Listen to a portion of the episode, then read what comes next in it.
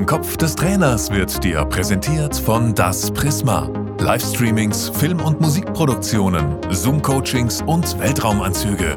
www.das-prisma.de Hallo und herzlich willkommen zu einer neuen Ausgabe von Im Kopf des Trainers. Weiter geht's mit dem dritten Teil mit Uwe Mörle, dem Cheftrainer der Regionalligamannschaft von Blau-Weiß Lohne.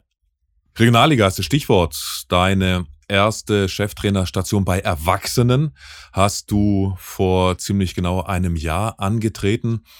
Wie sind deine Erfahrungen? Wie war so, was war so die größte Umstellung als Trainer in einem NLZ von Jugendlichen, Cheftrainer U17 äh, VfL Osnabrück warst oder und davor, wie angesprochen, beim VfL Wolfsburg. Was war so die größte Umstellung jetzt als Erwachsenentrainer? Also ich habe mir die Entscheidung natürlich nicht ganz so einfach gemacht. Ich musste da wirklich auch mal zwei, drei Nächte drüber schlafen, auch mir nochmal den Kopf zerbrechen, ob ich diesen Schritt dann auch gehen möchte. Ähm, ich glaube, es kann sich auch jeder dann ungefähr auch so ein bisschen vorstellen, wenn man im Nachwuchs arbeitet, in Wolfsburg und in Osnabrück.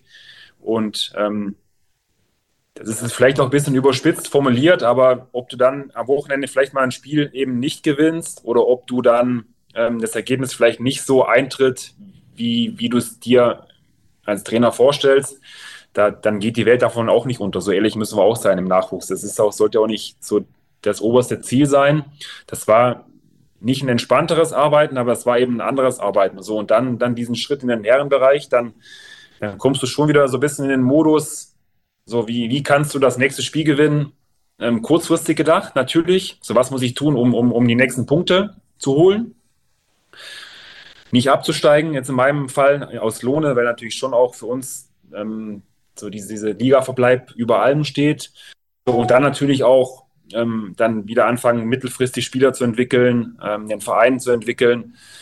Aber so dieser Herrenfußball ist einfach, kommt so mein, meine Erfahrung oder mein, mein, ja, da hat man eben richtig Bock drauf, das zu machen, weil ich es auch jahrelang gemacht habe, so dieses, in diesem, in diesem Tagesgeschäft wieder einzusteigen und, und, und ich kann jetzt wirklich auch rückblickend sagen, dass ich, dass ich alles richtig gemacht habe und mich ja sehr freue, jetzt Herrentrainer zu sein. So ehrlich muss ich auch sein.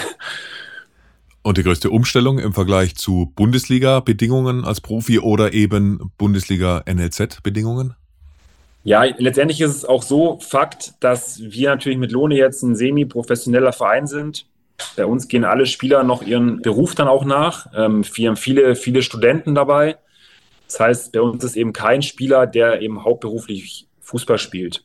Und das muss man eben so auch bisschen in der täglichen Arbeit berücksichtigen. Klar ist es so, dass ich auch gerne natürlich öfter trainieren würde, dass, dass ich sage, so, so, wir schaffen es dann speziell, wenn die Tage wieder kürzer werden, wenn die Belastung durch Arbeit und, und Job plus Fußball jetzt dann so in den letzten vier Wochen oder sechs Wochen nur noch dreimal in der Woche zu trainieren, weil die einfach dann irgendwann auf dem Zahnfleisch auch gehen, die Jungs in der Vorbereitung und sonst klar versuchen wir schon so nach und nach so das ein bisschen professioneller zu gestalten mit, mit viermal Training die Woche.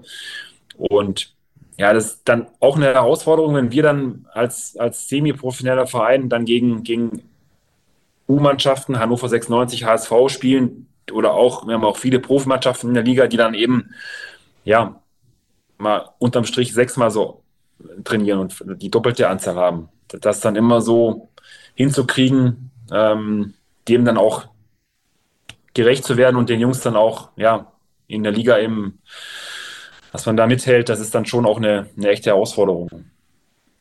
Ja, weil dreimal wird zum Beispiel auch in der Landesliga schon trainiert. Also das stelle ich mir dann schon schwer, konkurrenzfähig zu sein. Und ihr seid extrem konkurrenzfähig. Ähm, zum Zeitpunkt dieses Interviews seid ihr Siebter. Und das mit dem Ziel nicht absteigen zu wollen, ist äh, ja schon mal ein herrliches Etappenziel. Bei deiner Vertragsverlängerung war im Kicker zu lesen, ähm, du hättest eine klare Handschrift, hat äh, euer Sportchef gesagt. Was ist dir am wichtigsten als Trainer eben auf dem Weg dahin, dass man erkennt, aha, das ist eine Mörle-Mannschaft? Ja, ich glaube, da, da sind wir alle Trainer uns ja einig, dass wir alle uns irgendwo wünschen, dass, dass man sagt, so man erkennt eine Handschrift. Ne? Und man erkennt einfach eine Mannschaft, die, die einen gewissen Fußballstil hat, also die, die kann ja auch von Trainer zu Trainer völlig unterschiedlich sein.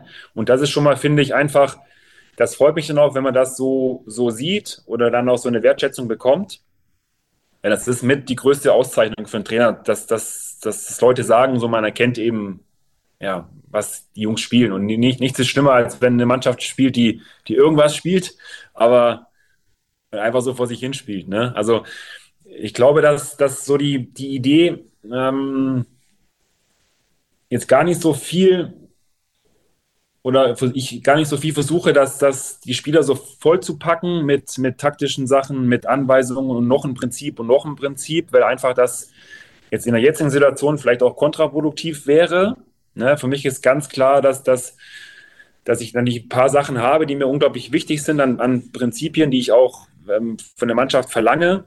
Dann ist klar, dass, dass, dass ich immer eine sehr, sehr mutige Mannschaft haben möchte. Also lieber ähm, spiegeln wir die letzte Linie und laufen hoch an, wollen hohe Ballgewinne, dass wir da eben nie, nie in eine, in eine Passivität rein, reinkommen, dass wir das so ein, als eine Marschroute auch ist, wirklich mutig zu sein, gegen den Ball, den, den Ball immer hoch zu attackieren, um eben auch hoch den Ball zu gewinnen. Und dann ist auch so, dass das mit Ball ich das auch verlange, dass, dass ich klar sehr, sehr zielstrebig schnell nach vorne spielen möchte.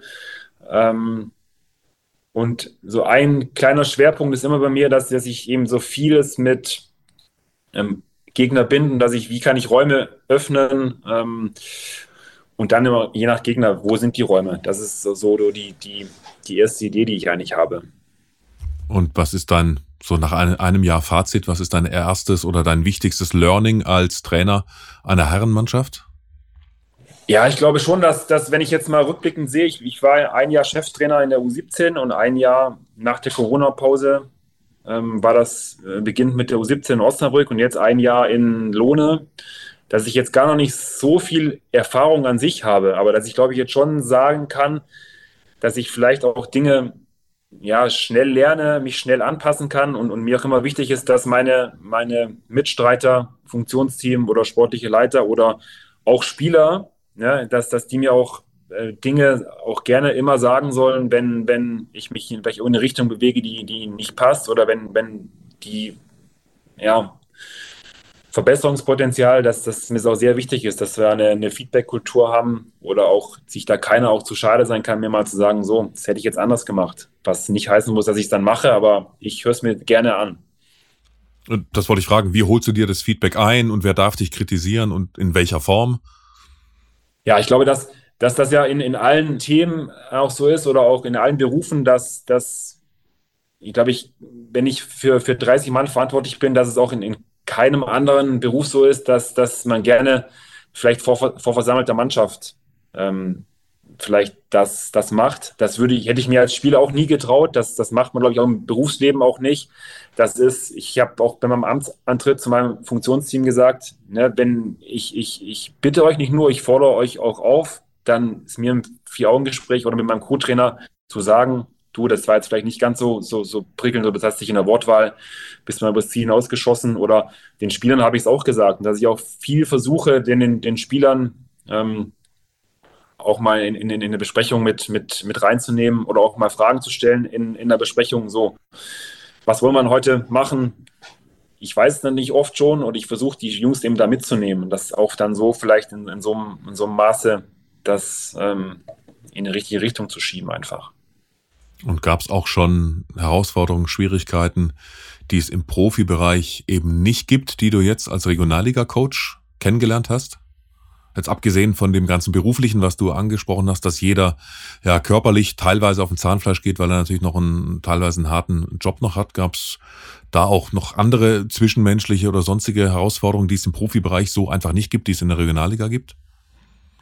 Ja, wir haben jetzt, glaube ich, den ganz großen Vorteil in Lohne und das wurde mir auch eben vor, dem, vor der Unterschrift gesagt, dass die Mannschaft einen unfassbaren Charakter hat, dass das wirklich so ein, so ein verschworener Haufen ist und die eben auch schon äh, von Jahr zu Jahr eben auch sehr schnell in die Regionalliga jetzt aufgestiegen sind und dass so dieser, dieser Teamgeist eben, den findest du vielleicht bei einer Profimannschaft nicht, so diesen Zusammenhalt, eben da gemeinsam, viele, viele kennen sich auch schon seit Ewigkeiten, haben zusammen in der Jugend gespielt ähm, es kommt auch kein Spieler weiter weg als eine Stunde von uns. Das ist auch so ein, so ein also wir holen jetzt keine Spieler aus der Regionalliga Süd als Beispiel, sondern die, die wohnen alle auch, auch hier in der Nähe, maximal eine Stunde äh, zum Training und so.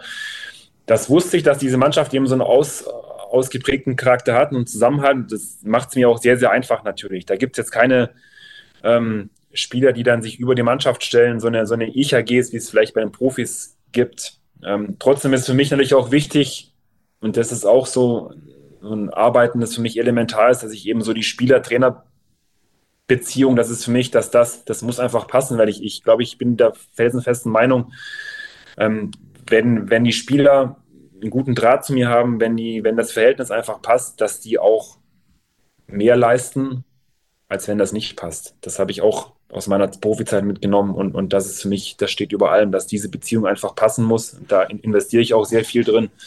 Ja. Was mir auch schwerfällt manchmal ist natürlich, ich kann von den 24 immer nur 11 aufstellen. Ich muss manchmal auch einen Kader benennen. Das ist, das puh, fällt mir schon manchmal echt schwer. Die schwerste Entscheidung oder gab es noch eine andere, die noch schwerer war als. Ja, die ist, schon, die ist schon schwer, dann immer so die Entscheidung zu treffen. Ja. Und wenn du sagst, das ist dir wichtig, auch das Zwischenmenschliche, so Stichwort, die Mannschaft geht für den Trainer durchs Feuer. Wie kriegst du das hin? Was hast du dir da für Leitplanken äh, gesetzt? Was schreibst du dir da auf die Fahne, um genau dahin zu kommen als Coach? Ja, ich glaube schon, dass man sehr schnell merkt, das habe ich als Spieler schon und das ist, wirst du ja auch in deiner täglichen Arbeit, dass man, habe ich immer eine guten Menschenkenntnis hat, dass man schnell merkt, ob es jemand ehrlich meint oder nicht, ob das aufrichtig ist oder ob es dann immer mal so dahergesagt ist. Das, das gibt es ja auch tausend Beispiele, wenn man dann wenn vielleicht dem einen Spieler das erzählt, was er hören möchte und dem anderen dann genau dasselbe und die spielen auf der gleichen Position. So, das ist so ein bisschen, da versuche ich schon eine sehr, sehr große Ehrlichkeit auch an den Tag zu legen. Ähm, es ist vielleicht nicht immer ja, was manche hören wollen. Ich, ich, ich, ich bin da aber auch nicht so krass unterwegs, dass ich dann sage, wirklich, dass, dass ich dann ähm, das zu sehr forciere, aber so, dass, dass ich das auch wirklich eine gewisse Unaufgeregtheit, Ehrlichkeit, dass das einfach auch, auch viel, viel wert ist, dass die Spieler sich immer auch darauf verlassen können, was ich sage. Und so ein zweiter Punkt ist einfach, dass, dass bei mir in der Arbeitsatmosphäre, vorm Training, in der Kabine, auf dem Platz, dass da immer, immer ein, ein, sehr hohes Maß an Freude, einfach Spaß bei der Arbeit sein muss. Das ist für mich auch, auch ein ähm, ganz, ganz wichtiger Bestandteil. Ähm, und da können wir auch noch ein Spiel verloren am Wochenende oder noch, dann können sie mir mal auf die Nerven gehen, aber ich versuche dann immer so das aufrechtzuerhalten, dass die wirklich ähm, auch viel, viel Spaß am, am Fußball haben. Dann ist das ein sehr schönes letztes Stichwort, nämlich Spaß im Training. Gerade wenn man eben nicht sechs, sieben Mal trainieren kann, wird die einzelne Trainingseinheit ja noch wichtiger. Und eine Frage, die ich jedem Fußballlehrer auch äh, immer stelle, das heißt, die darfst du auch beantworten. Was ist die härteste Übung oder Spielform in deinem Repertoire als Trainer? Weil über Magath hast du im ersten Teil schon gesprochen, mit Medizinbällen morgens um sieben am Strand langlaufen. Ich gehe mal schwer davon aus, du machst das nicht, aber gibt bestimmt auch so eine Schweinehund äh, über, ja, Überwindungsübung für dich, oder? Spielform. Also es gibt, es gibt eine Form, die habe ich jetzt in der Vorbereitung gemacht, ersten, ersten Sommervorbereitung. Das war vielleicht die, die härteste in Anführungsstrichen, da komme ich aber gleich drauf zurück. Und dann habe ich noch eine, die, die mache ich jede Woche im Training, immer zum Abschlusstraining, aber ich fange mal mit der härtesten an. Wir haben eine Form des Biathlons gemacht. Da ging es darum, dass die Spieler eben in, in, Gruppen eingeteilt waren. Und ich habe bewusst nicht gesagt, es war so eine Wettbewerbsform, dass die ähm, wenn die einen Fehlschuss haben, dass sie dann eben Läufe machen müssen und plus Läufe, um, um den Partner wieder zu wechseln. Und ähm, ich habe dann bewusst nichts gesagt und die Jungs haben sich gegenseitig dann so, so in, in die, in die 100%-Läufe, in die Sprints getrieben, dass die am nächsten Tag so schwere Beine hatten. Gar nicht von mir bewusst gesteuert, aber das war dann schon auch lustig zu sehen, dass die Jungs sich gegenseitig so, so scharf gemacht haben, wenn die dann nicht getroffen haben, dass sie dann so solche Sprints gemacht haben, dass sie so schwere Beine hatten am nächsten Tag. Das war so nicht geplant, aber die war schon fies dann. Und ja, bei uns ist so, das hat mich auch aus der U16-Zeit schon begleitet, hat der Trainer damals schon gemacht, dass wir jeden Freitag immer paar der Woche machen. Und das heißt, das ist eigentlich auch eine ganz einfache Übung, aber die, die treibt die Spieler dann, die sitzen teilweise aus Osnabrück, kommen die zum Auto ins Training, haben schon Angst vor paar der Woche ist eigentlich eine ganz einfache Übung, dass nur ein Flugball rausgespielt werden muss. Der Ball hat eben nie ruhen und da muss nur eine Flanke zum Mitspieler dann direkt aus der Luft verwertet werden muss. Ähm, eigentlich ganz einfach, aber der Letzte muss dann natürlich immer irgendwas machen und da haben die Jungs sich dann auch, auch das nochmal weiterentwickelt. Wir haben dann jede Woche so ein, so ein Glücksrad, an, an dem die Jungs dann drehen müssen, was das, äh, das letzte Pärchen dann machen muss. Wir Trainer spielen dann auch immer mit. Also da sind schon die, die tollsten Sachen passiert dieses Jahr. Ja, genial. Hast du da zufällig zu der, zu der, zu, zu dem Biathlon noch ein paar Details oder hast du es aufgezeichnet und kannst sagen, Distanzen äh, etc., Dauer und so weiter? Nee, das habe ich jetzt äh, aufgezeichnet nicht. Ich habe nur so ein, so, ein, so ein Bild, das ist eigentlich nur, nur darum, dass, dass jedes, das waren glaube ich vier Gruppen und eigentlich über den ganzen Platz, 16er, 16er war die Laufdistanz und dass die immer in der Staffel laufen mussten. Also erst war eine Laufdistanz, dann mussten die, ähm, auf der einen Seite war als Beispiel im Strafraum Latten schießen oder auf der anderen Seite stand ein Torhüter drin und wenn die eben nicht getroffen haben, müssen die nochmal eine extra Runde laufen und dann wieder an den Mitspieler zu übergeben, so in, in Gruppen. Das war so, so seine Trainingsform, die wir dann gemacht haben. Ja. Sehr cool. Das war ganz, ganz spannend, ja. Und wenn die Beine am Tag danach dann so schwer sind, dann kann man wirklich davon reden. Ja, das war jetzt wohl die härteste Übung in dieser Vorbereitung oder überhaupt. Dann äh, gib uns noch einen kleinen Ausblick. Was, ja, was wäre dein Traumjob als Trainer? Willst du noch äh, ähm, auch das Fußballlehrer-Diplom machen, die Pro-License und so, dann welchen Traumjob hättest du gerne, wenn du dir malen könntest? Ja, ich muss jetzt sagen, durch das, dass ich den Job jetzt ein Jahr mache im Herrenbereich, ist natürlich klar so der Wunsch schon, dass ich den, den Fußballlehrer oder die Pro-Lizenz, wie sie jetzt ja mittlerweile heißt, die schon gerne absolvieren möchte. Dass natürlich da nicht ganz so einfach ist, reinzukommen, muss ich mal gucken. Glaube ich, da muss ich auch erst mal zwei Jahre Trainer sein in der Regionalliga, um überhaupt eine Zulassung dafür ähm, zu bekommen. Und das ist schon für mich natürlich so der, das nächste Ziel, um einfach so die, die höchstmögliche Ausbildung oder das, das, den besten Input zu bekommen. Glaube ich, das ist, glaube ich, naheliegend, dass, das, ich das anstrebe. Und ja, ich habe das jetzt vom, vom meinem persönlichen Antrieb, wo ich jetzt dann in drei, vier Jahren Trainer sein möchte, das, das habe ich jetzt nicht, nicht, nicht für mich so klar festgelegt. Deshalb habe ich auch den Vertrag hier verlängert, weil ich, ich habe es vorhin auch schon mal gesagt, so eine, so eine innere Zufriedenheit einfach habe, dass ich jeden Tag mit den Jungs gerne arbeite, wir, wir sehr großen Erfolg haben, dass ja Spaß wieder ist, zu, zur Arbeit zu fahren und, und auch wirklich einen Verein jetzt habe, der sich nach und nach weiterentwickelt. Wir haben neue Plätze jetzt bekommen, wir sind jetzt im zweiten Jahr in, in, in der Liga und dass wir da auch noch nicht in der Entwicklung zu Ende sind. Wir haben jetzt neue Trainerbüros, neue, neue Physioräume. Jetzt muss unser Physiotherapeut noch im Heizungsraum die Spieler behandeln. Das ist dann auch so, so ein Beispiel, dass wir jetzt neue Büros kriegen, neue Räume. So, also das, das macht einfach so viel Spaß aktuell, dass ich jetzt gar nicht sagen kann, so ich möchte jetzt in drei Jahren irgendwo anders sein. Kann passieren, klar, das wissen wir auch im Fußball, aber ich habe es mir jetzt nicht irgendwo aufgeschrieben und sage, ich möchte jetzt drei Jahre irgendwo anders trainieren dann. Das ist auf gar, auf gar keinen Fall. Na und ich mutmaße, du hast äh, im Interview auch gesagt, dass du dir vor dem Schritt Gedanken gemacht hast wegen Schleudersitz im Vergleich zu einem NLZ-Job, der sicherer scheint und in Lohne ist das aber wohl so, was ich so raushöre, dass du eben dir auch keine Sorgen machen musst, wenn ihr mal drei Spiele am Stück oder vier oder fünf auch mal nicht gewinnen solltet. Das ist wahrscheinlich auch eine unglaubliche Sicherheit, die, die noch mehr Zufriedenheit und, und Spaß verursacht, oder? Ja, das, das kommt auch noch dazu natürlich, dass es einfach ähm, von, von den Vereinsstrukturen, dass eben so dieser, diese Verantwortlichen genauso familiär sind und das auch leben wie, wie die Spieler auch. Das ist wirklich sehr, sehr familiär. Da, da ähm, ist ein ganz, ganz großer Zusammenhalt. Ähm, liefern musst du überall. Darüber sind wir uns ja einig, dass auf Dauer ähm, sich kein Trainer erlauben kann der, der Welt, dass, dass er nicht, nicht gute Arbeit macht oder fleißig ist. Aber da, das, ähm, das ist für mich selbst, selbst äh. Aber ja, und du hast ja auch gesagt, so dieses, dieses wirklich dann Schleudersitzen, in Anführungsstrichen. Ich habe eben durch, durch die, die letzte Profizeit dann auch erlebt, was eben passieren kann, wenn du mitten dann mitten in so einem Profiverein dann bist, was für, was für andere Strömungen es dann gibt oder für andere Mechanismen. Also ja, das muss dann auch wieder gut überlegt sein, logischerweise. Ja, dann sag uns zum Schluss einen Satz dazu. Wenn während der Saison vielleicht der Trainer gewechselt hat, als du selbst äh, Bundesliga- oder Zweitliga-Profi warst, was war da das Schwierigste für euch Spieler? Dass jetzt plötzlich von einem Tag auf den anderen ein ganz anderer Trainer vielleicht mit einer komplett anderen äh, Herangehensweise dann dein, dein Vorgesetzter war? Also da muss ich ehrlich antworten. das ist, das ist dann leider auch so, dass das jetzt gar kein großes Problem an sich war. Ja, das, das, das ist auch so ein, so ein Phänomen, dass es dann Spieler gab, die haben dem alten Trainer vielleicht nicht zugehört, ist vielleicht falsch ausgedrückt, aber die haben dann nicht gespielt, dann okay, haben die so ein bisschen sich zurückgenommen von der Art und Weise, wie man sich einbringt vielleicht, wenn man sich auch nicht mehr wichtig fühlt. Das dann auch vielleicht auch ein Stück menschlich. So, und dann steht der neue Chef vor in, in der Tür. So, und dann gingen die Antennen wieder alle an. So, jetzt, was möchte er von uns? Dann, das ist so ein Geist in der Mannschaft.